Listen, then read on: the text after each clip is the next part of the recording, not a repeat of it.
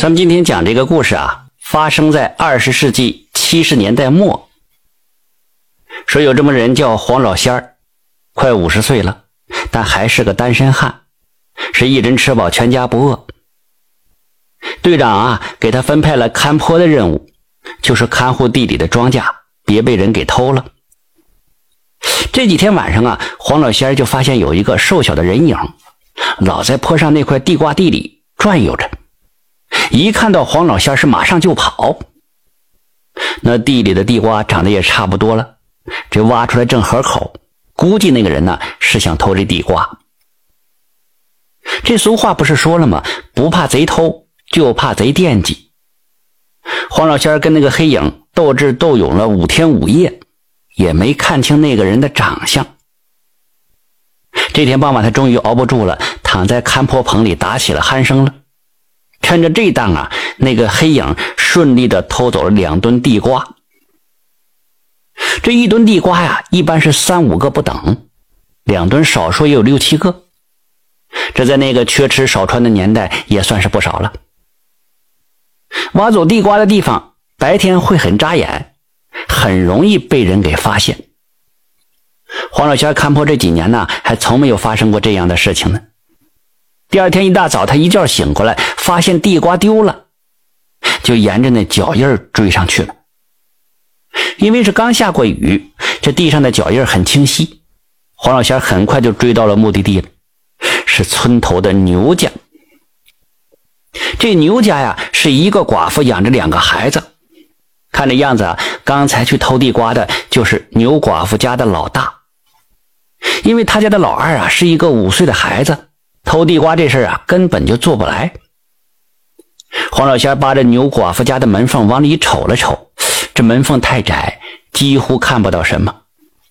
这寡妇门前是非多呀，这黄老仙心里慌慌的，他就感觉自己呀，不像是追赃，倒反成了偷东西的了，生怕被人给看到，慌里慌张就走了。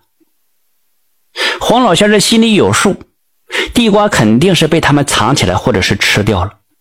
这没凭没据，如果现在自己进去找这牛寡妇算账，这孤男寡女的，这说也说不清啊。嗯，得另想办法。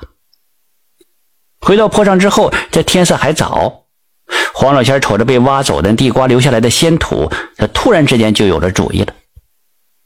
他挨着丢地瓜的地方又挖起了一吨地瓜，还这吨地瓜呀真争气，下面长了四个拳头大的地瓜。黄老仙拿着就去了牛寡妇家了。牛寡妇早已经起床了，见到黄老仙上门，显得有些慌张。黄老仙这下心里就更有数了，拿出四个地瓜往桌子上一放。啊，哎，这日子难呐，谁家也不好过呀。但凡是有点办法，谁愿意没日没夜睡在地头看坡啊？嗨，蚊子咬不说呀。一旦丢了庄稼，得分好几倍赔呀！你家还有两个孩子，更不容易哈。呃，这个地瓜呀，就送给你家了，还得感谢你家这几年对我看婆的照顾啊。那牛寡妇的脸红的跟一块大红布似的，还没等他开口说什么呢，黄老仙倒背着双手，转身就出门了。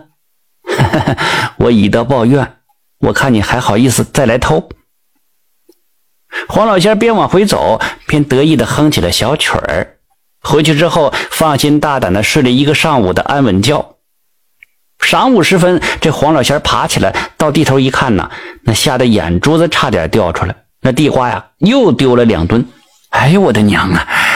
这地瓜都送你家里去了，还来偷啊？而且还是大白天来偷，这这也太给脸不要脸了吧？黄老仙是真生了牛寡妇的气了。哎，你说你一个妇道人家，我看你拉扯两个孩子不容易，我退一步，你怎么还步步紧逼呀？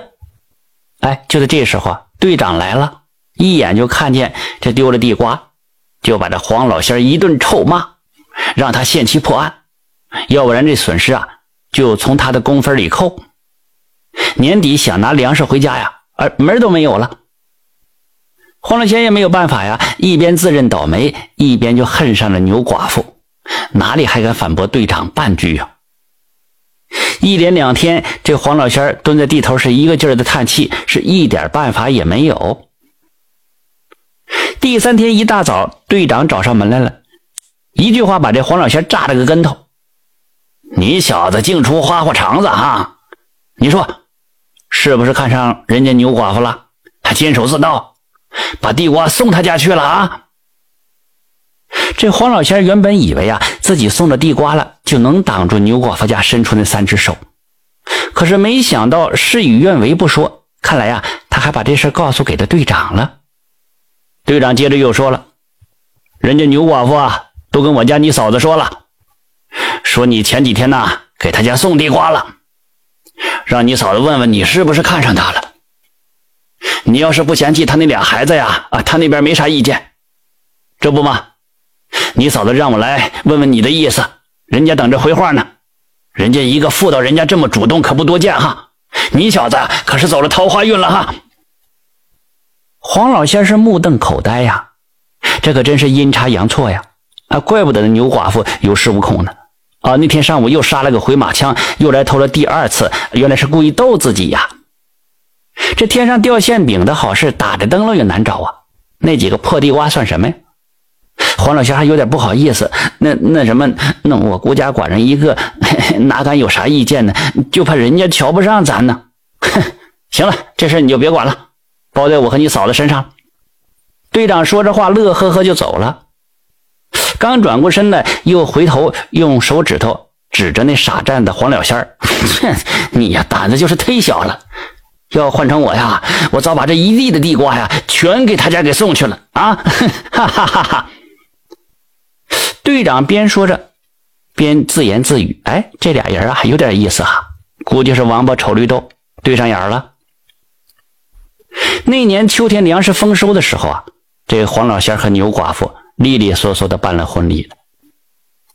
至于当初那坡里丢的地瓜，黄老仙对外说是他忍不住饿自己吃了，队长也没说啥，在分粮食的时候也没扣他工分反而还奖励他看坡有功，多分给了他十斤地瓜。新婚之夜，这黄老仙就搂着牛寡妇就问了：“哎，那天傍晚刚下雨，你打发你家老大去坡上偷地瓜，是不是早就设计好的啊？我顺着脚印都追到你家了。”牛寡妇掐了他一把：“啥时候事啊？你可别瞎说！我家俩孩子正正经经的，从来不干偷鸡摸狗的事黄老仙较了真了：“哎，你再好好想想。”就是我给你家送地瓜前一天晚上，牛寡妇一听啊，那天你去我家，我家老大当时根本就不在家，去二十里地外他老娘家借粮了，第二天下午才回来。你肯定是认错人了，还认错人了？我顺着脚印追到你家的。再说那几天跟我斗智斗勇的身影，那些像你家老大不会有错的。牛寡妇一听，咯咯的笑了，那身影是我。脚印啊，也是我留下的。你看我这身子骨跟孩子有啥两样啊？我去坡上啊，掐了一篮子地瓜叶，回家给孩子做糊糊吃。我在那坡上转了好几晚上了，哎，你都不睡觉，跟打了鸡血似的。我当时恨不得上去我掐死你。孩子都要好几天了，实在没办法了，老大呀，才去他老娘家借粮的。好在后来天可怜见，你终于熬不住睡了，我老远都能听到你的打鼾声。哎，然后啊，我就掐了点地瓜叶，但是我从来没打那地瓜的主意。我对天起誓，我从来都没有。这时候啊，在窗外偷听的人呢，抿着嘴笑了。谁呀？原来是队长两口子。按照当地的风俗呢，他们这一对啊，来到窗外听夜呢。队长心里跟明镜似的，当初他就发现这黄老仙和牛寡妇在坡上进进退退的拉锯了好几天了。一琢磨，嗯，这俩人有点意思。看这女的不敢下手偷，男的守得严，于是他就趁着下雨的当啊，故意偷了两吨地瓜，有意栽赃这牛寡妇，让这黄老仙啊顺着记印追到了他家里，这样不就有戏了吗？可是后来队长发现这俩人啊没朝他想的方向发展，这老实巴交这黄老仙还嘚嘚瑟瑟的给这牛寡妇又送去了地瓜了。这没办法啊，队长就只好又加了一把柴，哎，又偷了两吨地瓜。